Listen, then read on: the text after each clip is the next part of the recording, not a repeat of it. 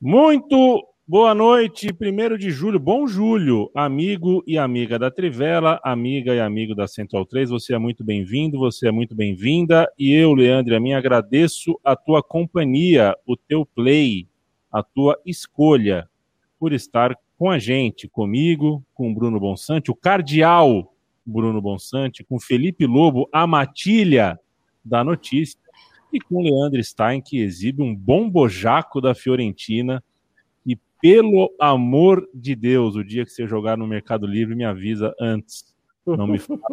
Se bem que não deve caber. Não, é, eu tô, tô meio. Eu já, já sou meio grandalhão, né? Ainda tô num sobrepeso, acho que não vai caber em mim. Leandro Stein, que deve vestir M. É M, né? Ô, louco. O, é, G, é G, G, ultimamente. Oh. tá bom.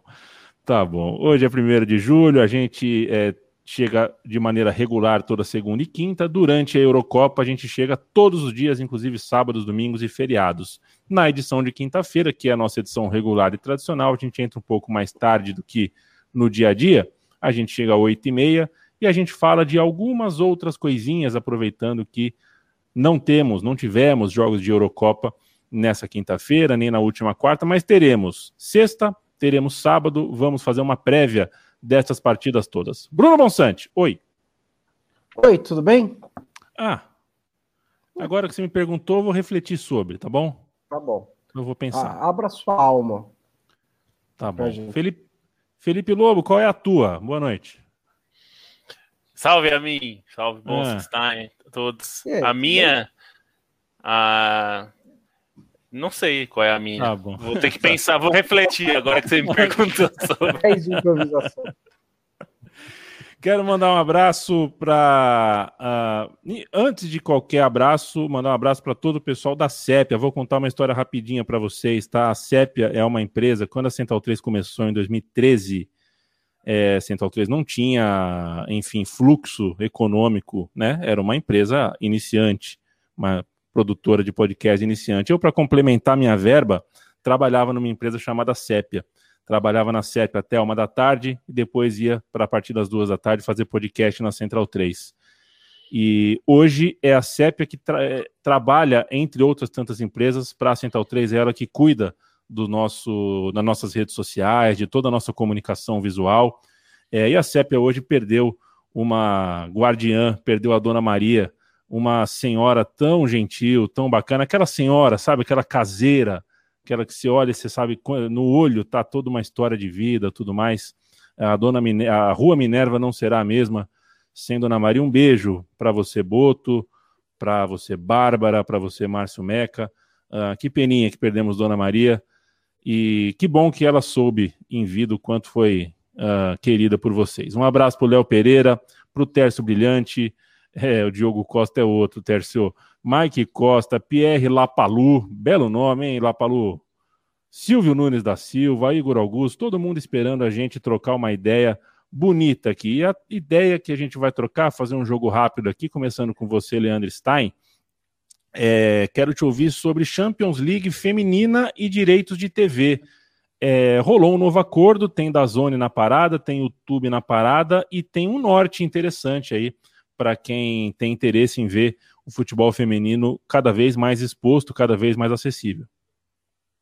Bom, é, acho que uma das notícias mais legais referentes ao futebol feminino, dá até para colocar nos últimos anos, porque ela indica um crescimento da Champions feminina, um, um, um projeto mais robusto, não apenas de acesso aos jogos, mas também é, de financiamento, né? A UEFA para a próxima temporada já tinha, já vai trazer uma novidade, já isso aí já estava previsto que era uma fase de grupos, o que é importante não apenas para aumentar esse a quantidade de jogos, aumentar a visibilidade, é, aumentar a própria qualidade da competição, como também para buscar recursos financeiros, né?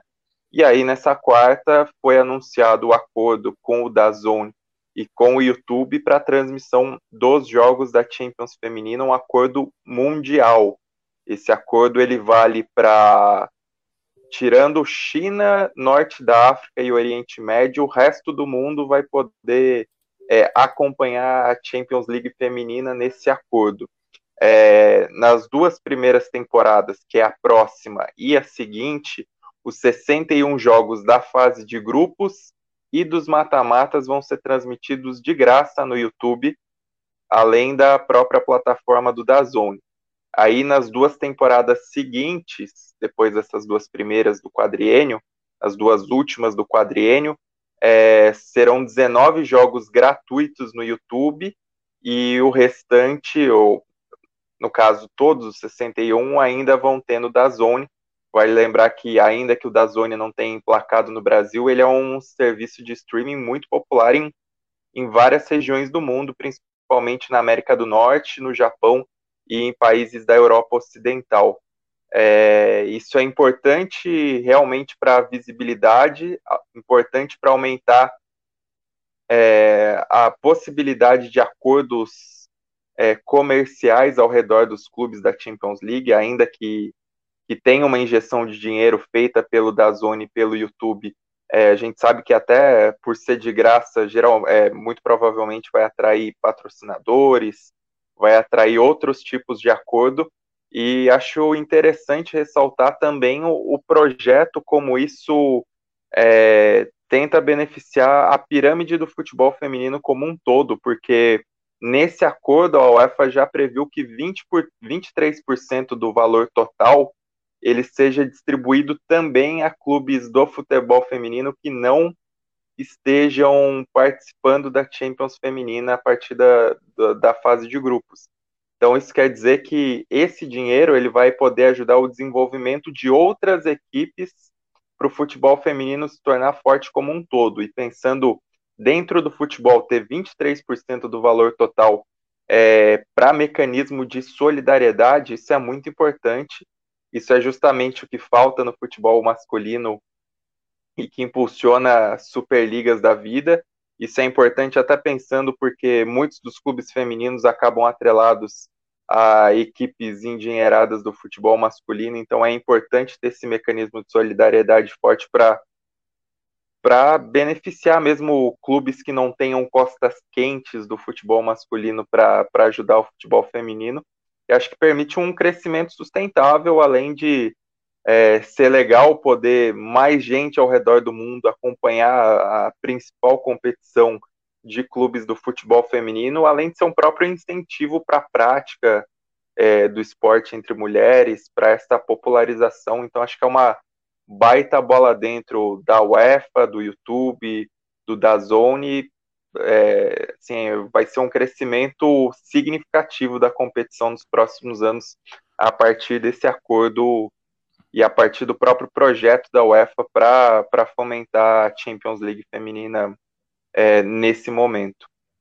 Estaremos de olho, Leandro Stein. O... Gosto de boas notícias, hein? Traga mais. Inclusive, é, falando em visibilidade, né? Apoie a Trivela, apoia.se barra Trivela. Eu vou contar para vocês, se fizer um teste cego, viu, bom, Salub, Stein, fizer um teste cego, traz uma pessoa, fala, passa três horas nesse site aqui, ó, trivela.com.br cara vai passar três horas olhando e você pergunta para ele quantas pessoas trabalham nesse site. A pessoa vai responder que trabalha 10, 11 e trabalham três, né? No máximo, de vez até um tempo atrás, quatro, mas trabalham três.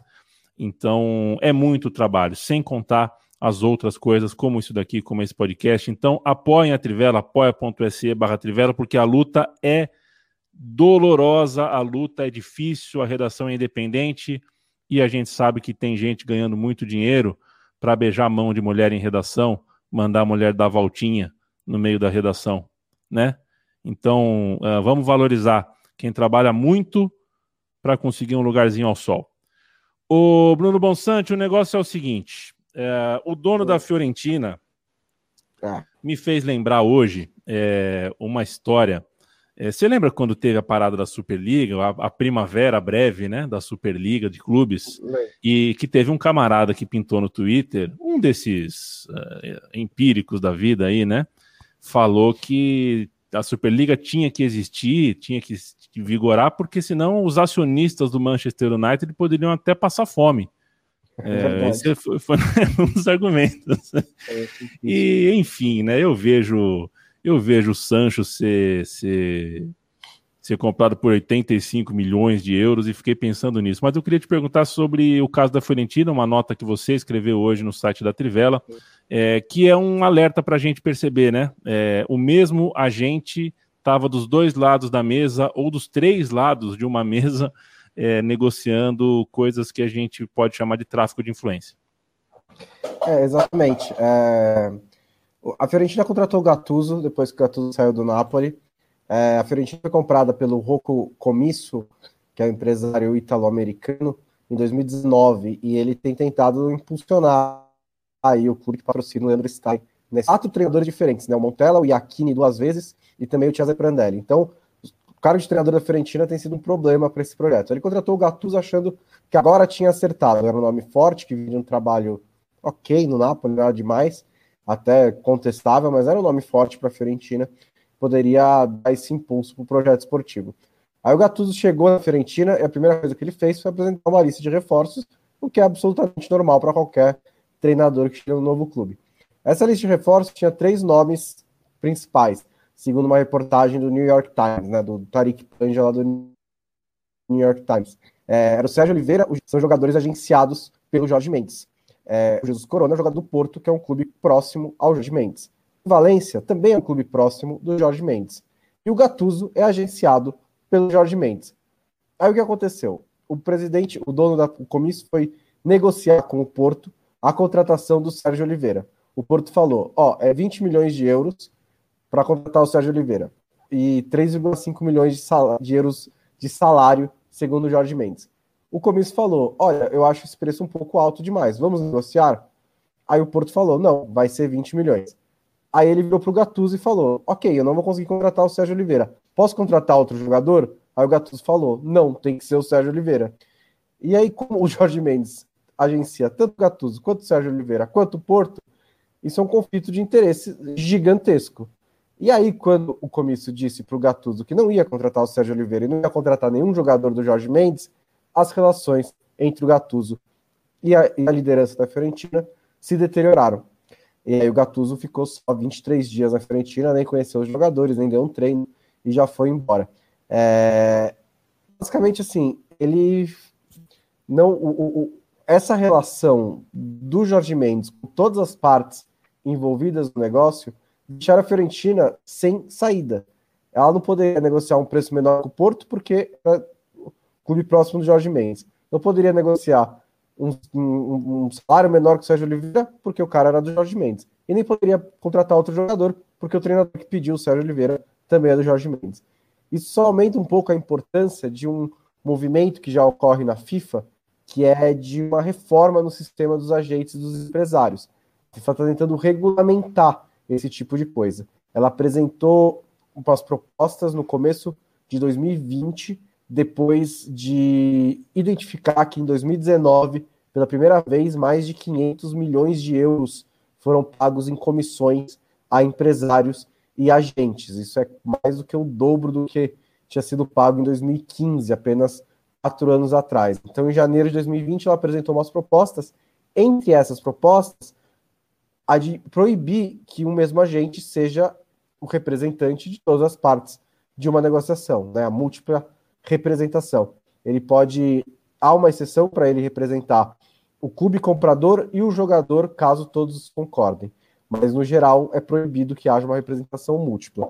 Ela também propõe é, um teto em pagamento de comissões e propõe que todas as comissões sejam públicas, ou seja, haja um sistema para o torcedor ir lá consultar quanto o clube está pagando por intermediários. Essa proposta, essa, esse processo está em andamento, está em processo de consulta com ligas, clubes, também empresários, está ouvindo os agentes também, e deve ser levada à votação no Conselho da FIFA em breve, para entrar em vigor a partir da próxima temporada. Isso naturalmente gerou uma é, revolta dos agentes, né? O Mino Raiola entre os mais vocais dessa é, contra a insurreição dos, dos superagentes, é, dizendo que o sistema da FIFA já era, que é tráfico de pessoas, que vai construir um sistema paralelo, porque, obviamente, Acho que a gente pode discutir o mérito das propostas da FIFA, mas está muito claro que é, alguma regulamentação maior precisa ocorrer, não apenas para esse caso do Gattuso, esse caso é só uma ilustração, mas a quantidade de dinheiro que vem sendo paga no mercado de transferências para agentes é enorme. Eu não quero nem saber quanto que o Manchester United vai ter que pagar, por exemplo, para contratar o Sancho. Você me entregou bem, uh, Bonsa, é, porque você cita o Sancho, quero ouvir o Lobo um pouquinho sobre dinheiro, né? Já falamos um pouquinho sobre Sancho, quer dizer, eu dei a manchete, né? Sancho, 85 milhas de euros, né? É, que loucura, né? Que loucura. Mas o, o Maguire, por exemplo, foi 80, né? Uma coisa assim. É, mais ou menos por aí. Tamo, tempo, então o Sancho chega uh, valorizado. Aí chega realmente um preço bastante alto, um jogador muito promissor, atuando agora no seu país, de volta ao seu país. Mas fala um pouquinho de dinheiro, Lobo, tanto sobre o Sancho, quero um olhar rápido sobre se vale a pena esse preço todo. E dá uma letrinha para mim, porque eu ouvi dizer que a Copa América, que tem sua fase final, seu mata-mata começando amanhã, sexta-feira, junto com as quartas da Eurocopa, deu prejuízo para a Comebol.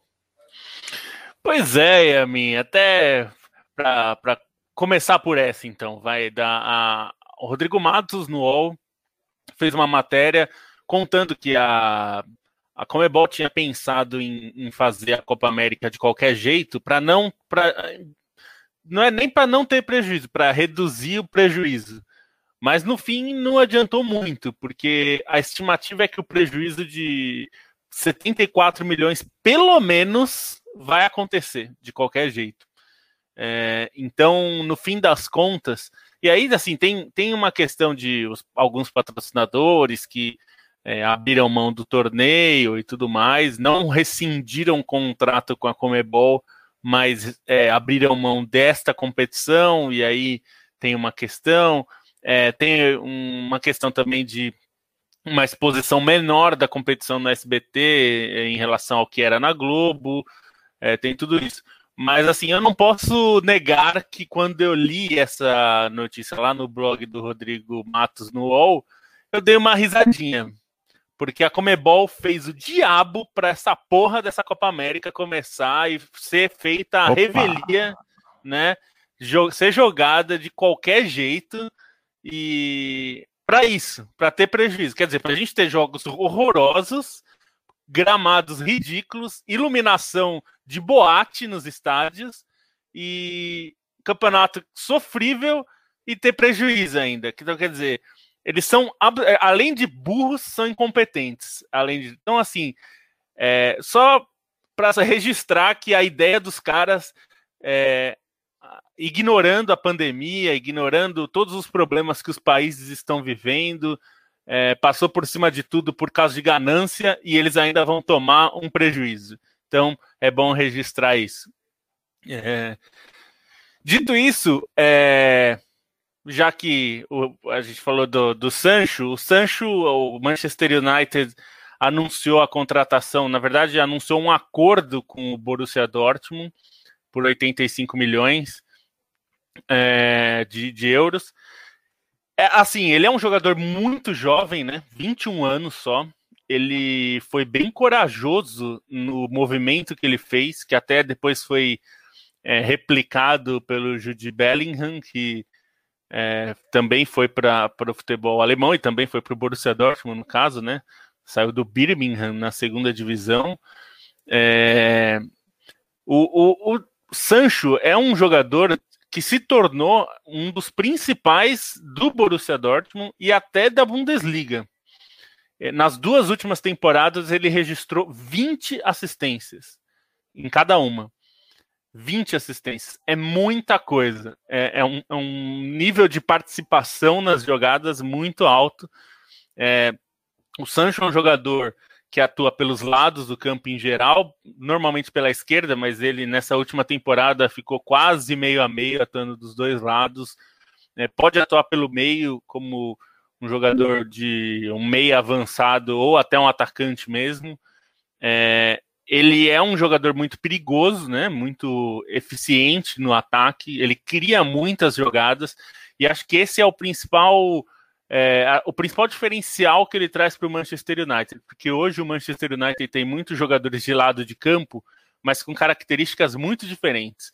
É, eles têm, mesmo você pegar Mason Greenwood, o é, Marcus Rashford, é, Daniel James, é, o Rashford e o Greenwood, até o Martial, que, que joga, tem jogado mais centralizado, são jogadores muito mais atacantes, muito mais finalizadores, né? É, não são tão criadores de jogadas para os companheiros.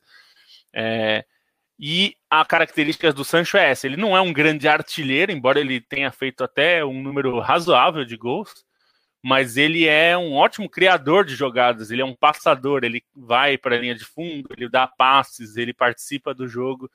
Isso pode ser muito importante para o Manchester United para os atacantes do Manchester United, inclusive, que vão ter mais oportunidades até, porque ele é um jogador mais de ir para o fundo, ir para o lado do campo do que ir para o meio, né? Que é a característica do Rashford, do, do Greenwood, que pegam a bola na ponta, pra, partindo para o meio para tentar finalizações, né? É, então o Sancho é um jogador que assim, eu, eu, não gosto de avaliar o quanto que vale, né? Porque isso é muito subjetivo. Vale assim, quem tem dinheiro para pagar e quem tem é, quem é o é, o dono né, do, do, dos direitos do jogador, do contrato do jogador, quer receber. O Manchester United tinha para pagar e o, o, Dortmund queria receber. É, inicialmente queriam receber 100 milhões, 105 milhões, um valor que o Manchester United não queria pagar. É, até pela pandemia e por tudo que aconteceu, para o Dortmund ficou um negócio bom ainda. É, embora eles não quisessem vender, né? É, eles já tinham falado é, já em abril que eles não pretendiam vender jogador, mas o caso do Sancho especificamente, eles tinham um acordo com o próprio jogador de aceitar uma, uma, é, uma proposta caso chegasse num valor mínimo. E esse valor mínimo, segundo o site The Athletic, era esses 85 milhões. Então chegou nos 85 milhões, vai contratar o jogador e, e até acho que já vai começar com uma rivalidade boa, porque ele, ele declarou em 2019 que ele foi para o Dortmund porque o Dortmund dá oportunidades para os jovens. É, enfim, indicando que no Manchester City ele ia ficar lá atrás na fila, provavelmente não iria jogar. Que foi o que aconteceu durante algum tempo com vários jogadores e até com o próprio Phil Foden, que demorou para ter oportunidades no time de cima. E, e o Guardiola já respondeu na época, em 2019, dizendo que ele não quis o desafio. É, então, agora que ele vai para o lado vermelho de Manchester, já vai ter uma rivalidade aí inicial com o Manchester City, que foi o time da que ele passou pela base. Ele passou pela base do, do Watford também. Uhum. É, mas vai ser interessante. Eu acho que assim, se o Manchester United tem esse dinheiro para pagar, eu acho que vale. Ele é um jogador de altíssimo nível, capaz de. Acho que ele é melhor do que todos os jogadores do United para essa mesma posição. É, embora ele, eles tenham muitos jogadores nessa posição, talvez não fosse uma necessidade do time. Mas ele é um dos melhores. E até a gente já falou aqui durante a Euro. É, é quase é, inacreditável que o Southgate não o utilize na seleção inglesa ele era para ser mais usado. Então acho que no United vai ter um grande jogador à sua disposição.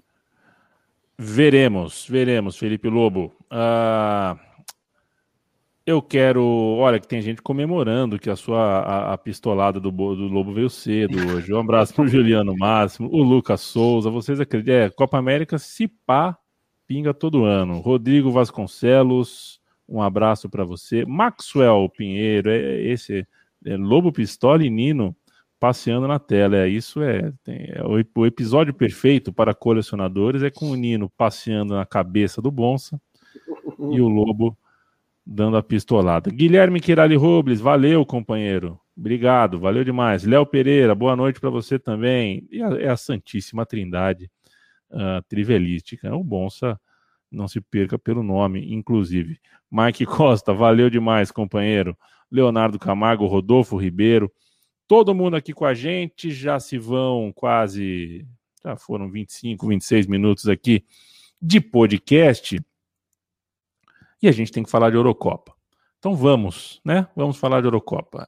Sexta-feira, dia 2 de julho, duas partidas. Sábado, 3 de julho, outras duas partidas. Ainda bem que no sábado a seleção brasileira de basquete vai jogar o pré-olímpico sete e meia da manhã. Eu estava com medo de ser no meio, no, num horário de jogo da Euro. Eu ia ficar dividido. Sendo assim, é, teremos dia 2 de julho o famoso amanhã, sexta-feira, Suíça e Espanha às 13 horas, Bélgica e Itália às 16 horas. Eu começo com esse segundo, o Leandro Stein, Bélgica e Itália é um jogo que já aconteceu na Euro passada e tão diferente uh, está o mundo cinco anos depois, né? Ou no caso, tão diferente está a Itália, né? Aquela Itália que venceu e venceu muito bem a Bélgica, e eu tive a alegria de estar ao vivo, né? presenciei aquele time com Giaccherini, Éder e Pelé no ataque, que você olhava e falava, não vai virar nada, né? E virou. Foi uma atuação de almanac, né? Atuação que você, você sentiu uma escola de futebol ali se impondo contra a Bélgica. Hoje é diferente, hoje a gente espera muito da Itália. Cinco anos atrás a gente esperava médio daquele time, esperava muito da Bélgica. É, na minha concepção, a gente tem tudo para ter o jogo de maior prospecto da Copa, né? É o maior jogo de mais pré-jogo, de pré-jogo mais robusto. É, muita expectativa para ver essa, esse encontro de forças belgas e italianos. É, eu acho que as coisas mudaram não só para a Itália, para uma renovação ampla de treinador, de jogadores, é, de forma de se portar em campo, mas a Bélgica também passou por mudanças nesses cinco anos, se não foram exatamente nos nomes principais, porque os protagonistas dessa seleção já estavam é, em 2016, eu acho que é em, em impressão ao redor da Bélgica, né? Porque é, a análise depois daquela vitória da Itália foi muito é, pesando contra a badalada geração belga, é, desconfiando do, do potencial daquela seleção em si e mostrando como a Itália fez a tal camisa pesar. Cinco anos depois, isso é bem diferente, pensando no desenvolvimento da carreira desses jogadores, principalmente é, de Lukaku e De Bruyne, que acho que subiram muitos patamares aí nesses cinco anos, é, com carreiras mais robustas nos clubes. É, no próprio desempenho da Bélgica na Copa de 2018, eu acho que a vitória contra o Brasil é daquelas para afastar essa discussão de camisa pesa contra essa Bélgica especificamente. E acho que até é um time mais calejado, né? Essa Bélgica, pelo contrário, é a equipe experiente da Eurocopa é, equipe com uma rodagem que dá até aquela impressão que, se não for agora, pode não ser mais por perder jogadores importantes no, durante o próximo ciclo, né? Se não para a Copa de 2022, certamente para a Eurocopa de 2024, pensando ali nos, nos zagueiros, né? Que é uma linha de zaga muito envelhecida entre seus titulares. É, acho que vai ser um jogo muito interessante, porque para mim é o, o verdadeiro encontro de favoritos ao título. Se antes, é, mesmo na fase de grupos ou nas oitavas de final, a gente teve é, duelos entre seleções que são consideradas, que eram consideradas favoritas antes do torneio, e aí a gente pode considerar, por exemplo, Bélgica e Portugal, eram favoritas mais por nomes do que por futebol apresentado. Agora, esse Bélgica e Itália não, são favoritas por nomes e são favoritas ainda mais por futebol apresentado, pensando no que a Bélgica jogou na fase de grupos e no que a Itália jogou também na fase de grupos e, e a própria maneira como construiu a vitória sobre a Áustria. Então, acho que é um, um jogo muito interessante. É, é um jogo que eu, por exemplo, não consigo fazer uma aposta e é um jogo que eu creio que quem sair daí vai estar tá muito fortalecido para brigar pelo título, né? Acho que vai ser interessante o próprio comportamento dos times, porque a Itália ainda não pegou um adversário é, com a bagagem da Bélgica e com a qualidade individual da Bélgica, mas a Bélgica também vai ter um teste e tanto pela maneira como a Itália tem se apresentado ofensivamente, é, pela qualidade da Itália, pela quantidade de nomes da, dessa Itália para manter a engrenagem rodando. Né? Acho que o jogo da Áustria foi bastante emblemático nesse sentido pelas alterações, como elas mantiveram o time num ritmo alto e até melhoraram para a conquista da vitória é, na prorrogação. Então, para mim, assim, é um baita de um jogaço, ainda mais pelos elementos envolvidos, né? Pensando há cinco anos e mesmo pensando nesse encontro do Lukaku, que é um cara que foi o melhor jogador do campeonato italiano na, na última temporada, pegando vários ex-companheiros, vários conhecidos de clubes, então acho que vai ser um jogo bem legal, com muita história para contar. É, eu concordo bastante com essa análise de última chance, é, especialmente de ser a chance, né? É, acho que da Bélgica, de marcar mesmo o nome dessa geração na história do futebol belga. É, a semifinal da Copa do Mundo já foi muito importante. Acho que ali já foi o. É, não era só papo, não era só hype. O time é bom mesmo, bateu o Brasil e chegou numa semifinal de Copa. É um resultado relevante. Mas dá para ganhar uma Eurocopa. É possível. Esse time tem bola para isso. E além dos zagueiros também, é, o De Bruyne já tem 30, né? Alguns, o Hazard já tem quase 30 e ele tá é, parecendo que tem muito mais quando entra em campo. Então, é, que não seja essa Euro, tem a próxima Copa no que vem, que eles ainda vão estar em boa idade, aí já na outra Euro já vão estar com 34, 33 por aí. Então, é, e principalmente acho que é a chance da Bélgica, porque muita gente caiu, né? Acho que a, olhar para a chave não quer dizer que é uma final antecipada ou que está tudo muito fácil, mas porque vai pegar, por exemplo, a Itália na sexta-feira, que é um cachorro grande, mas outros cachorros grandes, cachorros grandes é, já caíram como o atual campeão mundial, como o atual campeão europeu, como a Alemanha, que coloca medo em qualquer um, mesmo com times longe do ideal. E os, tirando a Itália, os cachorros grandes que sobraram, não são os que latem mais alto, né? A Espanha teve as duas euros em sequência ali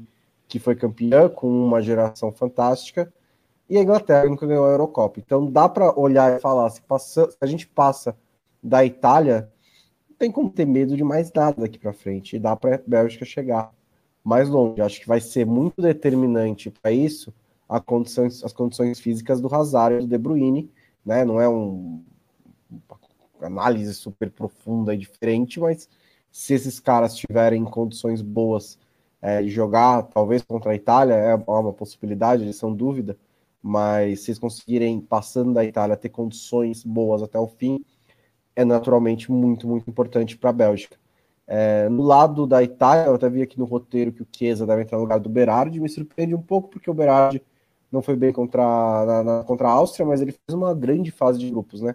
Achei que ele tinha sido um dos melhores jogadores da Itália também na fase de grupos, mas é uma mudança também. O Chiesa tem jogado muito com o Mancini, é um dos jogadores mais utilizados pelo Mancini e costuma corresponder.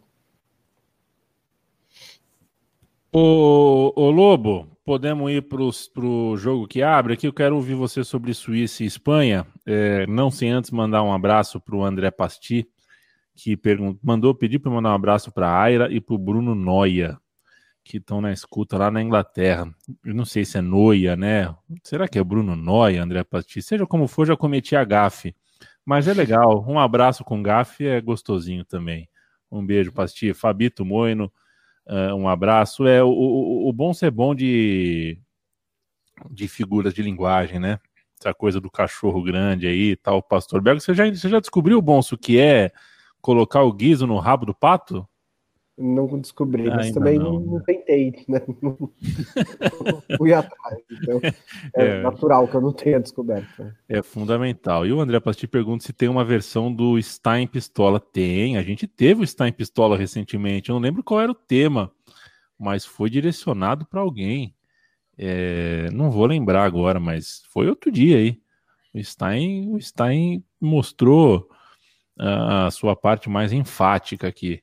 Claro que tem, todo mundo aqui tem tem tem direito. A indignação no coração, né? É, exatamente. Todo mundo, é todo, a gente tem guardado aqui a nossa munição. E é aquilo que eu digo sempre: gritar e falar baixaria a gente sabe também, né? Se a gente quisesse fazer um programa popularesco, um programa que ganha você pelo grito, que chama tudo de vexame, a gente sabe fazer. A gente só não dá pistolada mais porque isso é espontâneo. Sai quando tem que sair.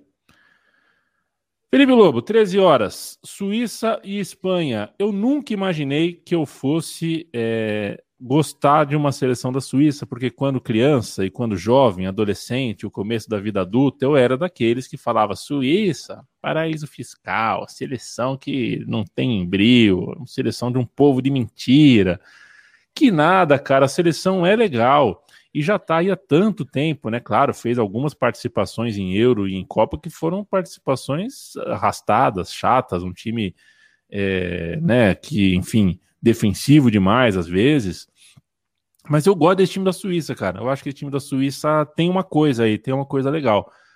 Não, não só, enfim, acompanho desde a Copa de 2018, Brasil e Suíça. A Suíça fez um jogo legal, a Suíça é um time interessante e vai enfrentar uma Espanha que, brincando, brincando, e a gente meteu o pau na Espanha no começo da Eurocopa, tem uma marca histórica, né? Só essa Espanha e o Brasil de 58 conseguiu fazer cinco gols em dois jogos seguidos em competições internacionais. É, é, eu, eu tinha um pouco de bode da, da Suíça também, é, não exatamente pela coisa de paraíso fiscal e tal, porque, enfim, a gente tem, em certo aspecto, o Uruguai é o paraíso fiscal da América do Sul, né? Se a gente fosse rigoroso nesse sentido, vai ficar difícil. É, mas acho que um pouco pelo estilo e, bom, é, o que a gente é, lê, né, e estuda sobre futebol tem muito do ferrolho suíço, que é uma ideia legal, mas que no time de 2006, por exemplo, era horroroso de ver, né? Um dos piores jogos daquela Copa é, foram com a Suíça, o Suíça e Ucrânia das quartas de final, que era um jogo legal pela alterna por ser alternativo, acabou, né, sendo da, das oitavas de final, foi bem travado, foi para os pênaltis, foi um, foi um negócio horroroso. É, mas essa Suíça já não é aquela, né? É bem diferente. É, eu até diria que a Suíça não tem nenhum jogador que é um grande protagonista no seu clube, assim, nos grandes clubes, né? Tem alguns em clubes menores. É, então, a gente vê o, o Chaka, por exemplo, que é o capitão, que está suspenso, não joga nesta, nessa, nessa partida. É, ele não é um protagonista do Arsenal, inclusive ele está sendo, né? Já faz um tempo que a torcida do Arsenal quer que ele vá embora e agora parece que ele vai mesmo. É, embora ele seja ótimo jogador, mas é um jogador de personalidade forte, erra, às vezes no, no passa do ponto. Aí você tem o Shaqiri, que é um talento absurdo, é, uma, uns músculos também de muito concentrados num corpo pequeno e, mas que é inconstante, ele não consegue, não consegue ser um destaque dos times. É, ele passou por vários clubes grandes e, e, até clubes grandes em má fase, como era a Inter, estava tentando voltar para a Champions e não conseguiu ser um jogador de destaque.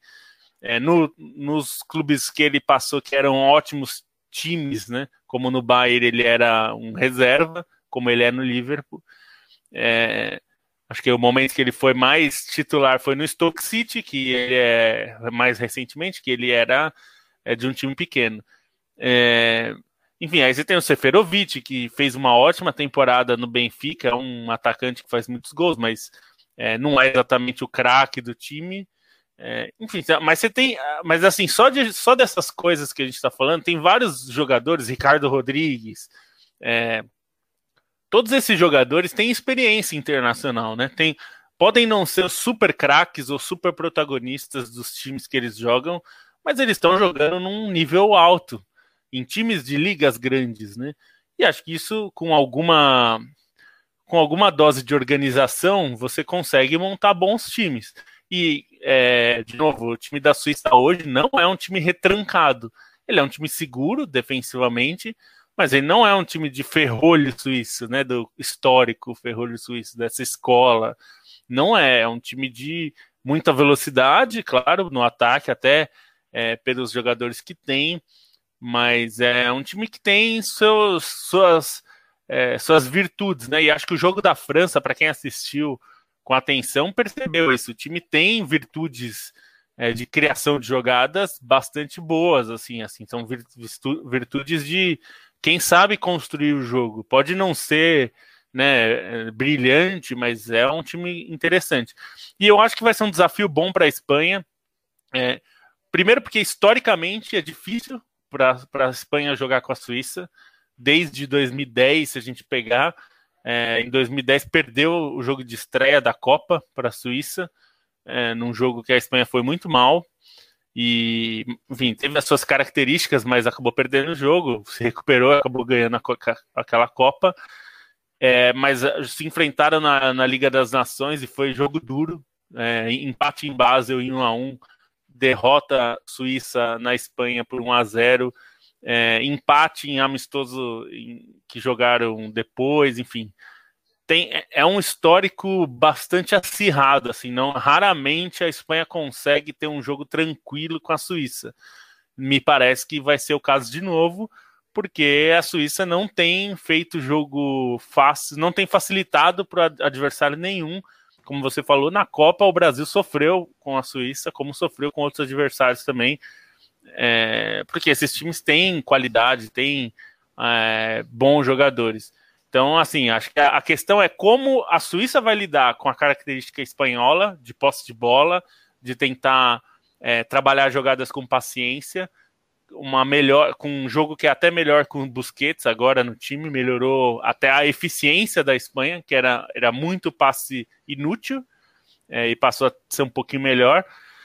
E como a, a, a Espanha vai lidar com a característica suíça de um time que se fecha muito bem, que sabe tirar os espaços do meio-campo especificamente, que é, uma, é, uma, é um setor importante para a Espanha. Então a, é, a gente vê como vai lidar, mas eu, eu não apostaria num jogo é, cheio de gols como foi com a Croácia, é, embora a Espanha continue sendo favorita para mim. Eu falei isso do jogo contra a Croácia também, viu? Cuidado. É, pode acontecer. pode... É. Não, tomara que seja uma pra gente seria mais divertido, né? É que eu acho que a, o prognóstico você apostaria que vai ter um jogo Não. de seis gols. acho que é difícil, né? É, tem muita semelhança entre a Suíça e a Bélgica nesses últimos anos, nessa década, né? De, de como a, as gerações que elas colocaram em campo são encaradas, porque a da Suíça não é tão boa quanto a da Bélgica, mas também é um ponto fora da curva um pouco dos últimos 100 anos da Suíça. Um time de, de muitos talentos, né? Esses jogadores que o Lobo citou, não, nem todos cumpriram a promessa, principalmente o Shaqiri e o Ricardo Rodrigues, que pareciam jogadores de altíssimo nível e que, quando tiveram a chance nos grandes clubes, não corresponderam. Mas é uma geração inteira que joga junto na seleção da Suíça, desde lá do, do, do, do Mundial de 2009, né? Mundial Sub-17 de 2009, quando eles foram campeões. É um, um time que, que, percorreu toda essa trajetória é, quase toda inteira junto, né? A cada ano. Como o Seferovic. Seferovic era, e, e, ganhou do Brasil. Exatamente, Seferovic é, fez o é, artilheiro desse time, às vezes, é, mas e, e, ela também estava devendo uma vitória grande, né, que correspondesse a esse talento que a, que a Suíça nem sempre tem. E ela veio contra a França. E eu acho que ela também tem uma chance nessa Euro de fazer um pouco mais de barulho. É. Eu não acho que a favorita contra a Espanha, eu acho que a Espanha é, mostrou, nesses, principalmente nesses últimos dois jogos, que é um time melhor do que a Suíça, mas é dá jogo, né? Dá jogo. É, acho que a, a, ausência do Chaka no meio campo é importante, porque, como disse o Globo, é o setor mais importante da Espanha e é o, o Chaka é o principal protetor do meio campo da Suíça, então você tem uma ausência numa posição estratégica ali que vai fazer muita diferença, mas a Suíça mostrou também que é um time que sabe castigar os adversários, eu acho que é, vai dar um jogo interessante. Espanha é um pouquinho favorita, mas a Suíça pode fazer um barulho aí. É, do Chaka, acho que vale só falar que mais do que proteção, né? Essa Eurocopa talvez seja o melhor momento que eu vejo o Chaka jogando bola. porque ele está muito na condução do time, assim, ditando o ritmo. Ele já tinha feito uma partidaça contra a Turquia no final da fase de grupos, e tanto que a gente votou aqui nele como o melhor em campo contra a França, né? Acho que ele tem, tem feito um torneio até mais leve, assim, comparando todo o histórico dele do Arsenal. Então, acho que a importância dele vai além de pensar só no Chaka que a gente está acostumado nos clubes, né? Está sendo o grande momento da carreira dele e acho que pesa muito essa ausência é, no jogo contra a Espanha, não só pela liderança dele, acho que a, a imagem nos pênaltis também, além da Coca-Cola, ele foi o cara que, que chamou os companheiros ali na, na prorrogação, nos pênaltis, é, mas também pela bola que ele tem jogado, por, por, fazer um papel até maior do que a gente espera geralmente do Chaka, seja nos clubes ou na seleção suíça. Sabadão. O sábado acorda às 7h15, é, o Lobo não, o Lobo acorda 6. Acorda às 7h15, vou assistir. 6 e meia.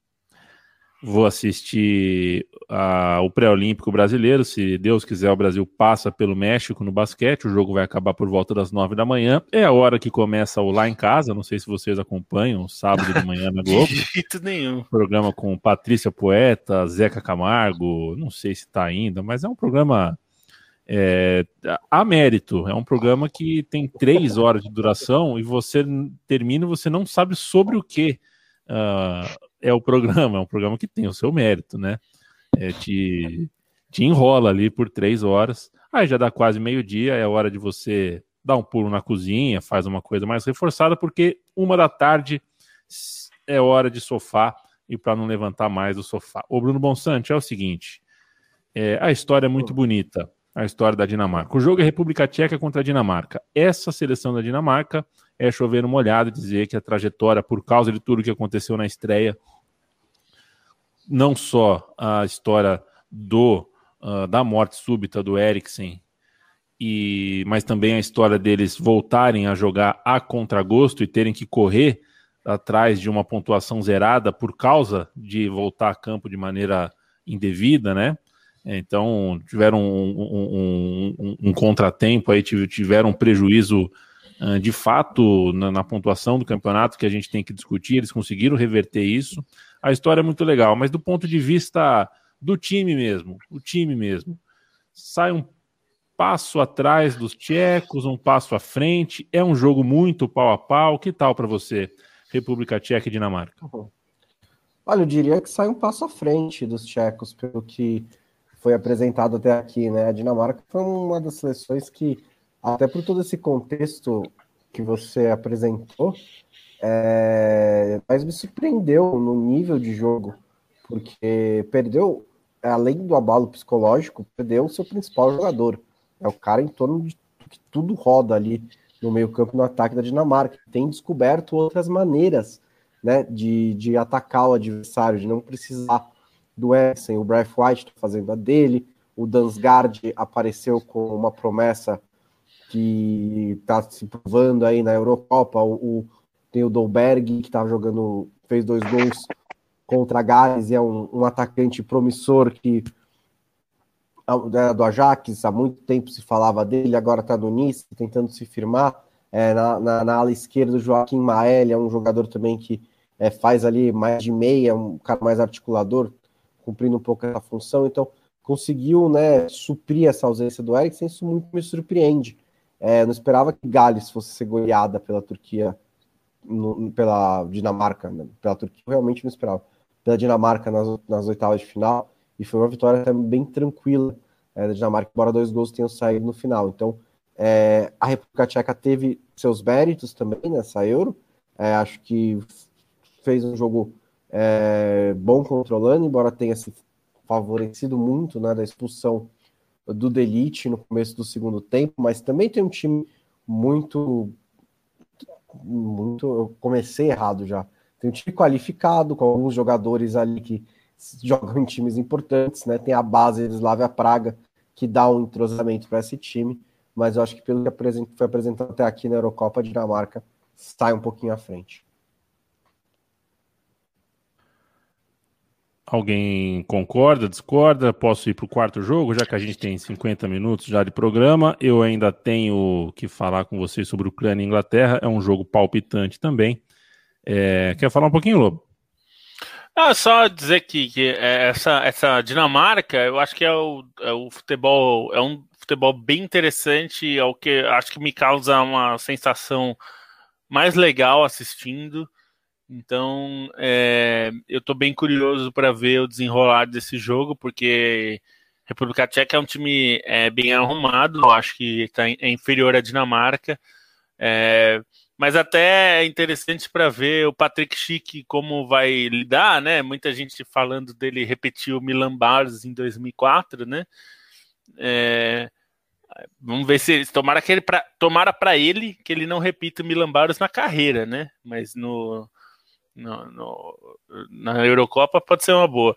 E, e acho que a Dinamarca é, é, um. Talvez seja o time mais coletivo dessa Euro. Assim, é, um, é um time que joga muito certinho coletivamente e pode não ter um destaque individual é, constante, mas ele alterna muitos jogadores ali que brilham. Isso é interessante. Fechando as quartas de final, Leandro Stein, uh, partida muito, muito interessante. Os ingleses saem de Londres pela primeira vez nessa Euro e única, porque avançando voltam uh, para casa. Entenderam? Como em home. É, mas dessa vez eles não estão em home, estão em Roma.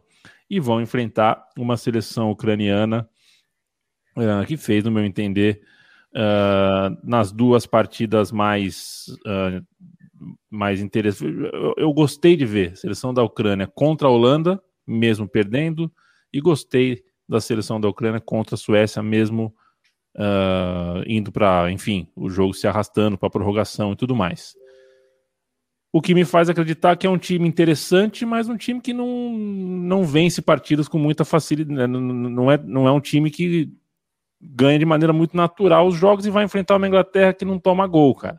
Uma Inglaterra que acho que tem é, característica contrária e para ser vencida, tá, né, a gente está muito acostumado a ver a Inglaterra uh, fazendo o impossível às vezes, né, conseguindo derrotas uh, espetaculares, mas esse me parece um dos mais seguros selecionados ingleses que a gente viu nos últimos tempos. Que tal para você, Ucrânia e Inglaterra, sábado, 16 horas? Acho que esse jogo de todos das quartas de final é o que passa uma impressão maior de disparidade, mas acho que não necessariamente é isso que vai acontecer. É, a Inglaterra acho que fez um jogo seguro contra a Alemanha, é, conseguiu anular o que a Alemanha proporia, não foi fez exatamente uma partida tão agressiva assim, o, os lances ofensivos da Inglaterra foram bem pontuais e no primeiro tempo até achei que a Inglaterra aproveitou mal alguns espaços maiores que surgiram.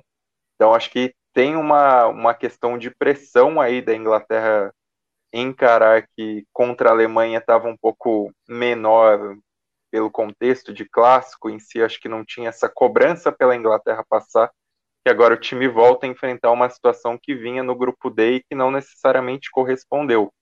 Acho que isso passa, vai passar muito pelo acerto do time, e aí a discussão principal é se o Grealish realmente entra, né? Até achei que no começo da campanha os pedidos por ele estavam meio exagerados e ele não na fase de grupos não faria tanto efeito assim, mas contra a Alemanha ele foi um dos principais jogadores, é, foi decisivo na construção dos gols. Então acho que isso vai ter um peso na discussão da própria Inglaterra para essa partida, né? Considerando as possibilidades, considerando que ainda poderia ter um Sancho que, pelo jeito, não tem moral nenhuma mesmo com o é, moral nenhum mesmo com o Southgate.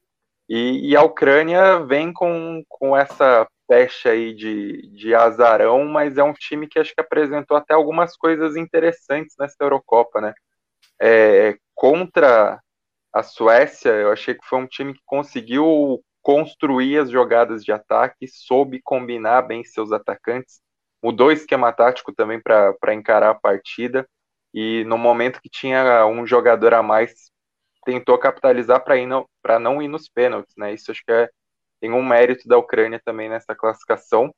ficou uma decepção pela partida contra a Áustria em si, que era um momento decisivo ali que o time é, não correspondeu, mas acho que no saldo geral as atuações da Eurocopa, é, as atuações da Ucrânia na Eurocopa são boas e pensando assim de uma maneira mais ampla, a campanha é excelente, né? Não era um país que vinha muito cotado, é, tem bons jogadores, mas longe de passar, longe de serem estrelas nas grandes ligas.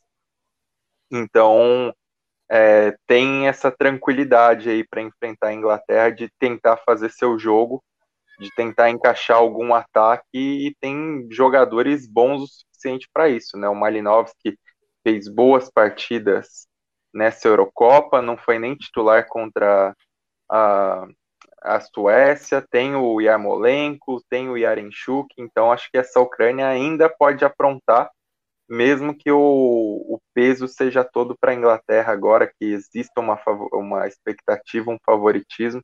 Acho que talvez não seja uma partida tão simples, até considerando que a Ucrânia conseguiu fazer contra Países Baixos, né, num jogo que claramente era um, um encontro de um favorito bem maior contra ela na, na estreia, né? Conseguiu reagir naquele jogo, conseguiu buscar o resultado. E mesmo contra a Suécia, a Suécia foi melhor nos 90 minutos e essa Ucrânia conseguiu se reconstruir na partida. Isso pode ser um, é, algo bastante importante nesse jogo de quartas de final, considerando a força que a Inglaterra, em teoria, tem diante da Ucrânia.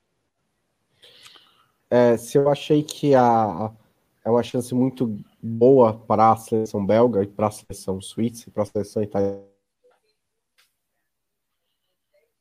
também. No outro lado da chave, já tendo superado seu maior fantasma, que é a seleção alemã, é, agora se vê com essa moral e contra três adversários com uma vaga na final, que ela nunca chegou, é, em que ela se coloca numa posição de favorita. É, eu acho que a Inglaterra tem vários problemas quando se coloca nessa posição também. Muitas vezes dá errado, a maioria delas.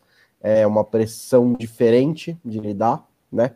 Perder da Alemanha é um de novo é, e é, desperdiçar uma chance que se apresentou é outro tipo de pressão. Não que a Inglaterra tenha a obrigação de passar o carro por cima de todo mundo e ser campeã da Eurocopa, mas pelos jogadores que ela tem, elas colocam uma posição de favoritismo contra a Ucrânia e contra a Dinamarca ou contra a República Tcheca. É, então, é um, é um, cenário diferente para o Southgate lidar, para esses jogadores é, lidarem.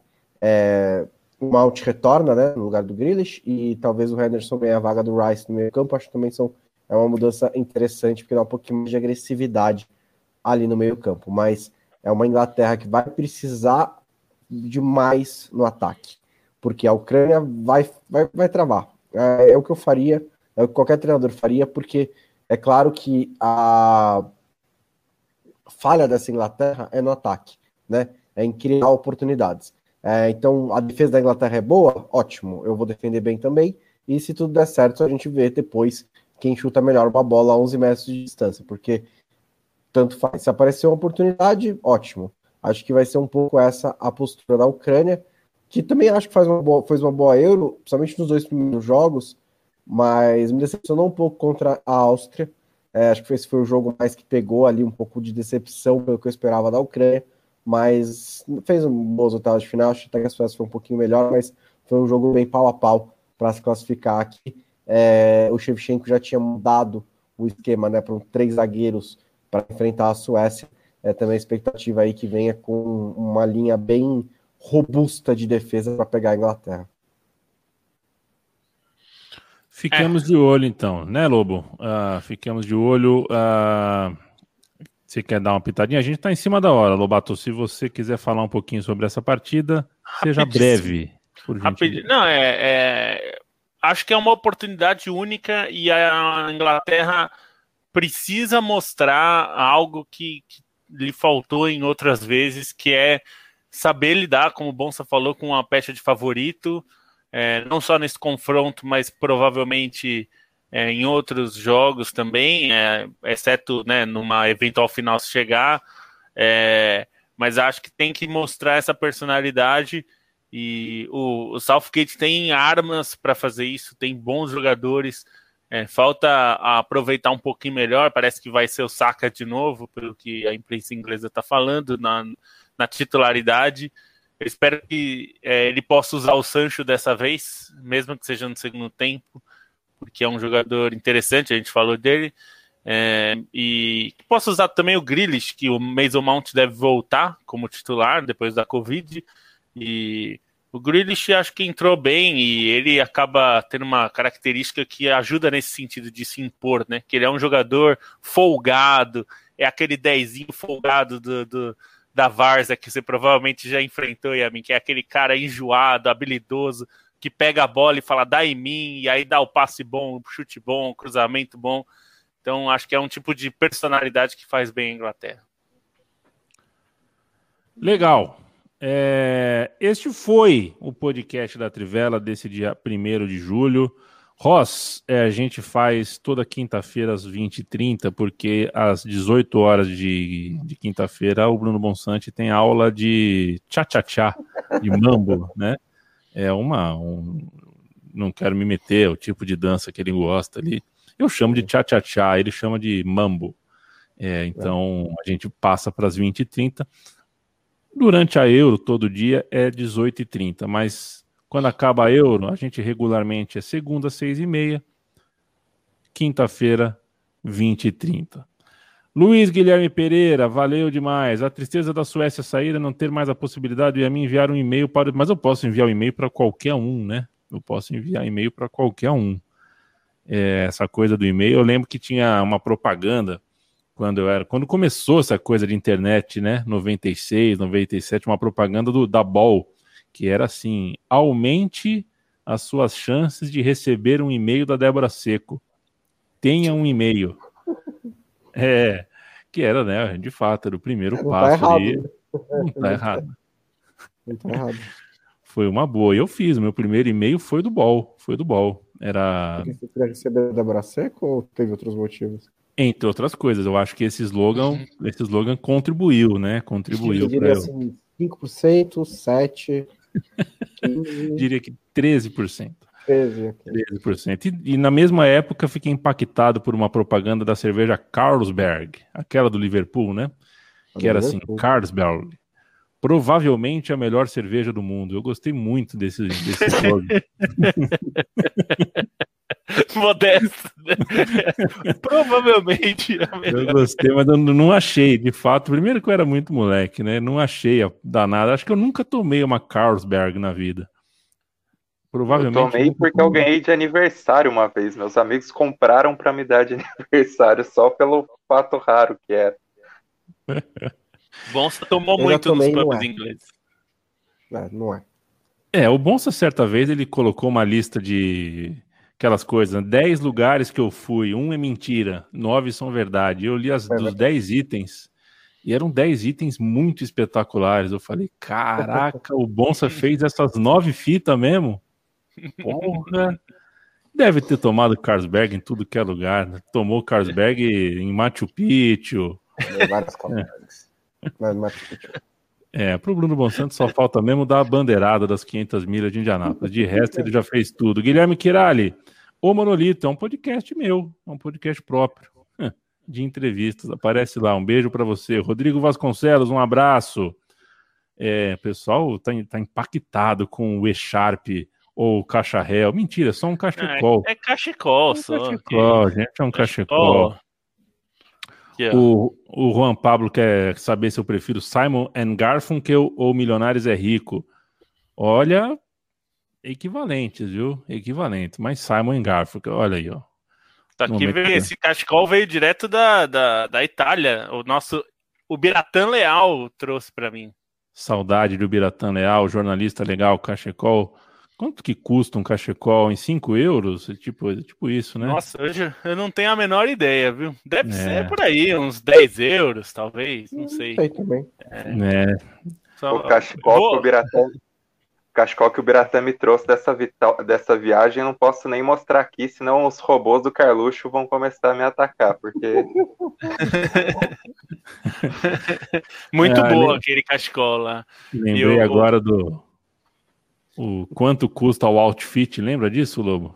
Nossa, lembro. Quanto custa o outfit? Meu tênis, 50 dólares. Meu echarpe, 100 dólares.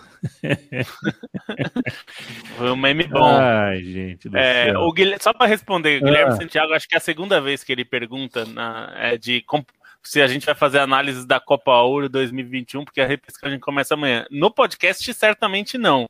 No site a gente falará de Copa Ouro, com certeza, mas aqui não.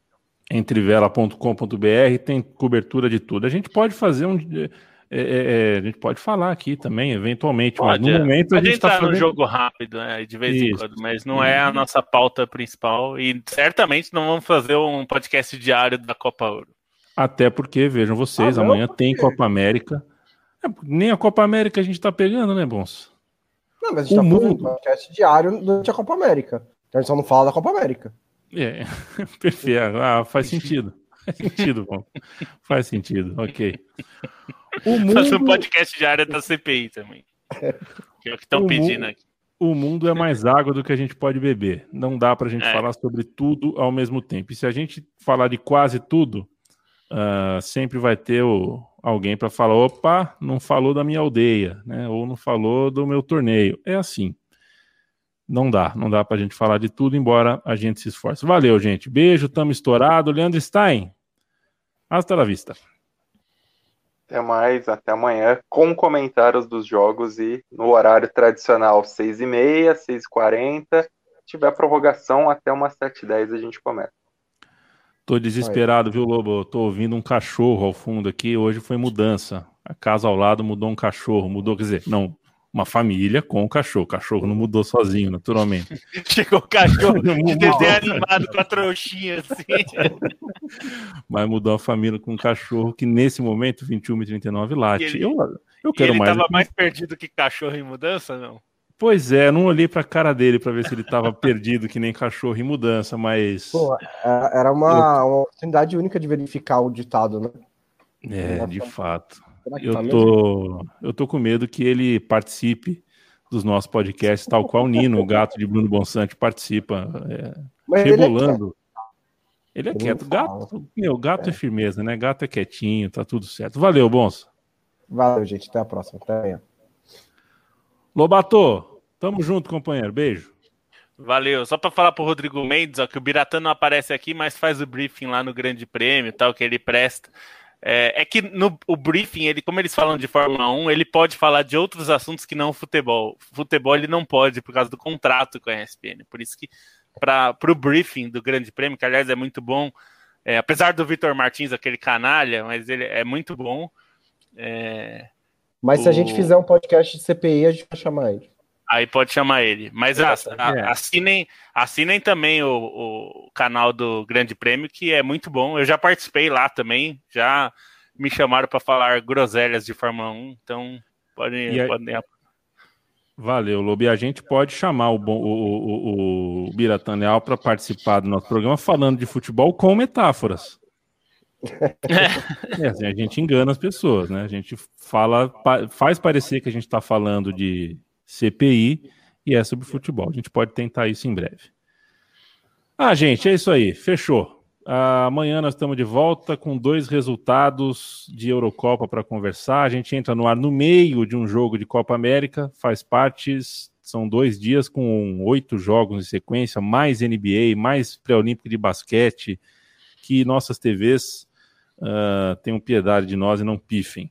Vocês ficam agora com a porrada que vale. A porrada do Super Fight.